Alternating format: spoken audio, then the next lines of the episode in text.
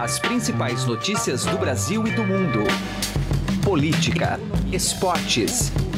Informação com a credibilidade do maior jornal do país. Estadão Notícias. Tudo bem com você? Eu sou Emanuel Bonfim e está começando a partir de agora mais uma edição do Estadão Notícias, nosso podcast com análises, entrevistas e informações sobre os temas mais importantes do momento no Brasil e no mundo. Um dos homens de confiança do presidente eleito Jair Bolsonaro, Onix Lorenzoni, já não surfa mais em águas calmas no processo de transição para o próximo governo trouxe consigo uma carga indesejável, ainda mais para um grupo político que ascende ao poder identificado com a bandeira anticorrupção. Ele está sendo investigado por suposto crime de Caixa 2. Recebeu sinalizações de trégua do futuro ministro da Justiça Sérgio Moro, mas não adiantou. Precisou o próprio Bolsonaro afirmar que sua caneta BIC pode agir. O vice-general Milton Mourão foi mais direto comprovada ilicitude precisa deixar o governo, declarou. E essa declaração esconde algo ainda mais danoso. O núcleo militar do governo Bolsonaro não alimenta muito apreço pela figura de Onix. Seu papel como futuro ministro da Casa Civil será nevrálgico. Ajuda a forjar uma coalizão no Congresso que possa comprar as pautas da nova gestão, além de contribuir para a administração do próprio executivo.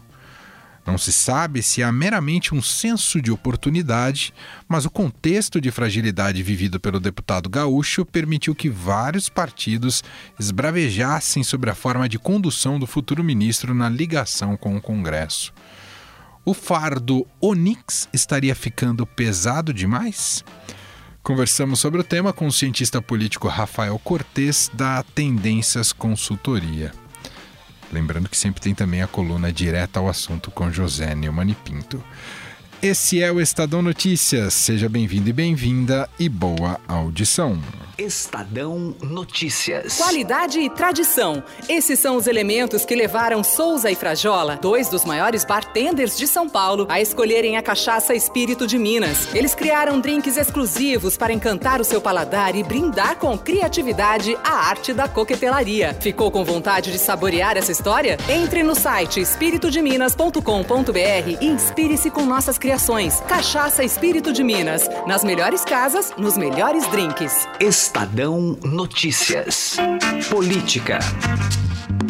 O assunto agora é a avaliação política dessa fase de transição do governo do presidente eleito, ou melhor, da fase de transição do futuro governo do presidente eleito Jair Bolsonaro. Já tem algumas caneladas, algumas, digamos, crises a serem administradas e que hoje estão focadas na figura do Onyx Lorenzoni, escolhido para ser né, um ministro, futuro ministro da Casa Civil e que será responsável, já tem cumprido esse papel de articulação política junto ao Congresso, né? E tem denúncias que recaem sobre ele, né? Denúncias de Caixa 2. Em havendo qualquer comprovação, obviamente, ou uma denúncia robusta tá, contra quem quer que seja do meu governo, que esteja ao alcance da minha caneta BIC, ela será usada, ok?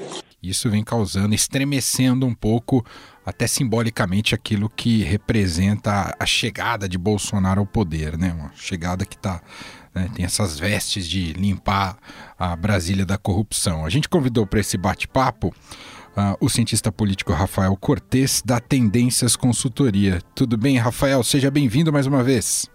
Tudo bem, Emanuel. Muito obrigado pelo convite. Bom, Rafael, temos esse Onix Lorenzoni que já começa a se tornar uma pedra no sapato aí do presidente eleito Jair Bolsonaro. Não só pelas denúncias que colocou todo mundo um pouco ali na berlinda, o próprio Bolsonaro foi obrigado essa semana a responder, falou que se precisar vai usar a sua tal caneta BIC, mas já tem o núcleo militar um pouco incomodada com o tipo de condução do Onix Lorenzoni, membros de vários partidos no Congresso já aproveitaram a fragilidade também para criticar o Onyx Lorenzoni. Ele virou a nova genia, é isso, Rafael? É, se não virou, é potencialmente aí o, a, a primeira né, genie do, do governo que nem ainda tomou posse, é, em boa medida por conta das próprias expectativas geradas ao longo da, da eleição presidencial de 2018, como você bem colocou no início da, da abertura, né, uma expectativa de quase uma revolução na forma de fazer política no, no país, e aí com um olhar em particular para a questão da, da corrupção. E a gente sabe que financiamento de campanha no Brasil, quem quer que tenha concorrido em algum momento a algum cargo eletivo, muito provavelmente tem um, uma janela de vidro e que eventualmente pode se tornar um problema político para o presidente eleito, ainda mais por conta desse excesso de expectativas de uma higienização da política nacional. 100 mil reais né, foi o recurso que recebi. E bom, final de campanha, reta final, é, a gente cheio de compromissos de fornecedores, pessoas. É, eu usei o dinheiro e a legislação brasileira não te permite fazer a internalização desse recurso. Todos os outros recursos foram 100% eh, contabilizados, eh, foi apenas este recurso, né? E, e, bom, eu quero pedir desculpas aos eleitores do Rio Grande do Sul que confiam em mim, né? É, pelo erro que cometi, mas vou assumir. É, ao longo de 24 anos de vida pública, eu sempre disse para as pessoas: eu não minto e eu trabalho com a verdade. E mesmo quando essa verdade é dura, duríssima contra mim mesmo. O, o, próprio juiz Sérgio Moro, futuro ministro da Justiça, né, ex-juiz Sérgio Moro, futuro ministro da Justiça, saiu em defesa ali do, do Onix Lorenzoni, falou que tem a confiança. Uh, o Moro, em sua atividade política, tá, já cometeu também um primeiro. exagerou no tipo de declaração? A gente pode fazer essa avaliação também, ô, Rafael? Olha, é, o Moro foi talvez o, o personagem que mais sentiu essa contradição né, ou pelo menos o, o uma contradição, certamente um, algum componente quase inocente de imaginar que a partir da eleição de qualquer nome que seja, a política ganha contornos mais republicanos de forma quase, quase automática. É a declaração do próprio Moro, ainda no exercício da sua função de juiz, se tratou e explicitamente disse que o Caixa 2 era talvez a pior dimensão do processo de, de corrupção e acusação essa que cada vez mais se aproxima do futuro ministro da, da Casa Civil. O Moro, inclusive, fez uma, uma certa retratação, entre aspas, diante da repercussão naquela sua fase, a despeito né, do Link ter é, acusações nessa, nessa direção. Bom, a gente observou também nessa semana, Rafael, essa primeira é, investida do presidente eleito Jair Bolsonaro e contando também com o próprio Onix Lorenzoni é agora sentar junto das bancadas partidárias, né? Falar das propostas de governo, falar como pretende agir a partir de 2019. A gente sabe muito bem o funcionamento do Congresso Nacional, tal, toma lá da cá, é, o quanto isso é, se tornou, digamos, a moeda de troca essencial no, no fazer político a, aqui no Brasil.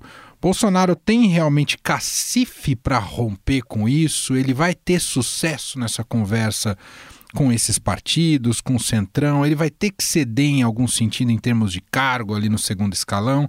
Como é que você vê essa primeira interlocução com os partidos, Rafael?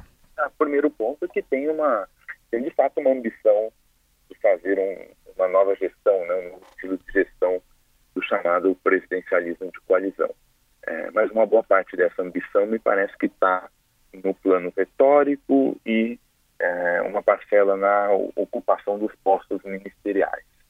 Ah, me parece pouco provável que essa estratégia de isolar os partidos na formação de governo é, tenha um futuro que permita estabilidade política, que permita um poder de agenda relevante para o chefe do executivo, é, se não houver um, uma relação mais sistemática com os partidos, e isso me parece deve ficar mais claro no, na formação dos segundos e terceiros escalões. Né? Tem uma, outras etapas aí na formação de governo que devem ser é, minimamente contempladas, sob pena de limitar bastante o que o Bolsonaro pode fazer em termos de poder de agenda, ou seja, implementar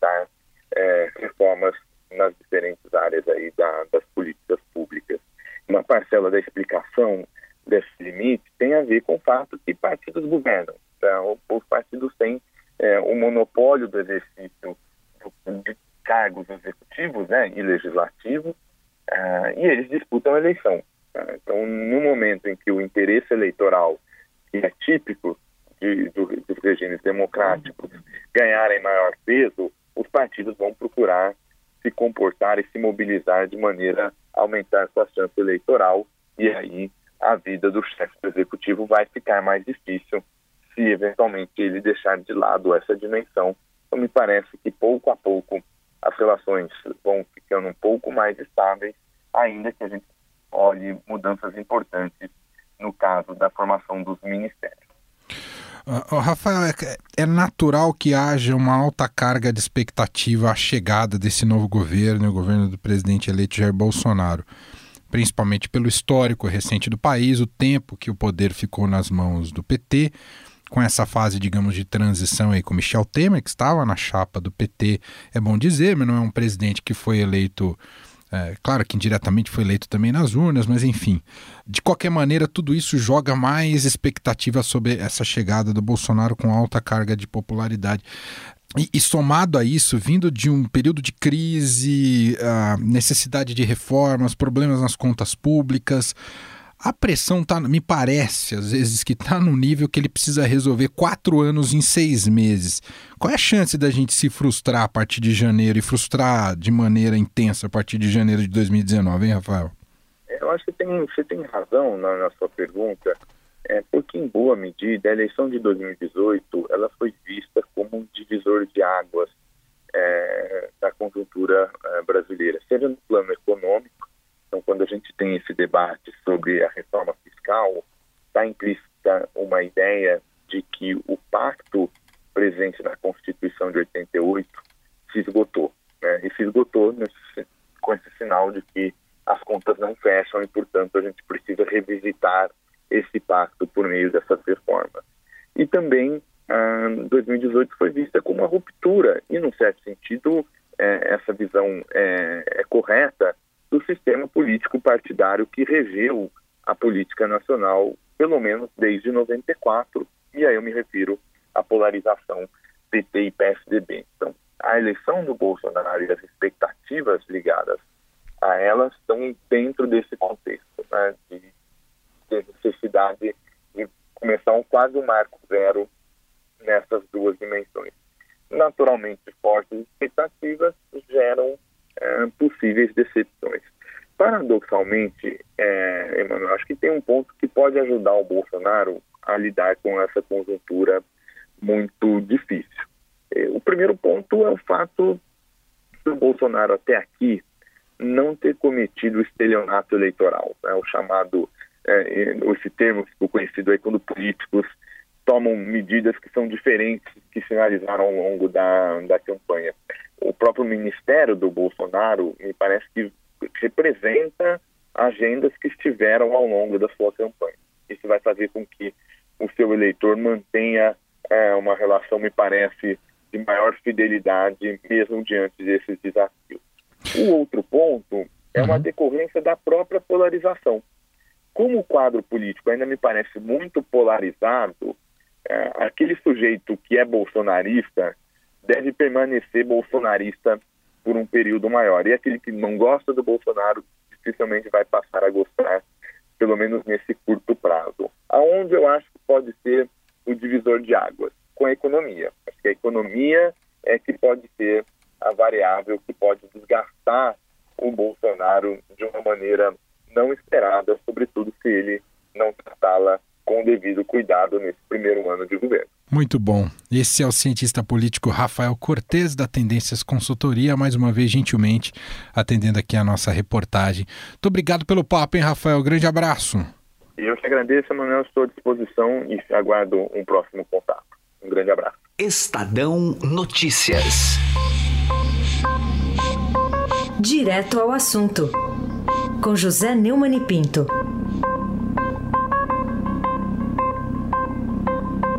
Nesta quinta-feira, Antônio Palocci, que mora na cadeia em Curitiba, viajou para Brasília para prestar um depoimento ao juiz Ricardo Leite, que é o titular do julgamento sobre a Operação Zelote.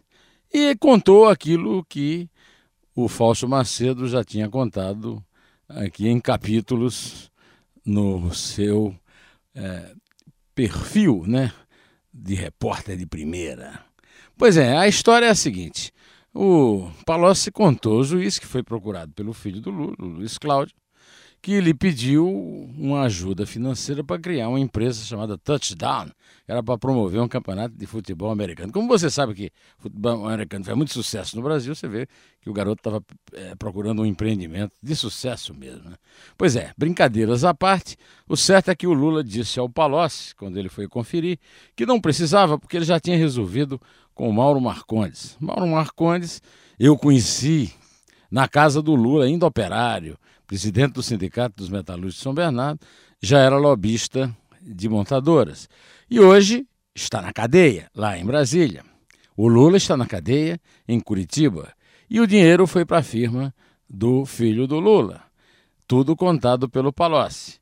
Ou seja, estamos é, na confirmação dos fatos já sabidos que mostram que o Lula contaminou a família com corrupção, que as montadoras conseguiam fazer todos, todas as medidas provisórias que lhe interessassem do ponto de vista do perdão de impostos que nós pagamos, né?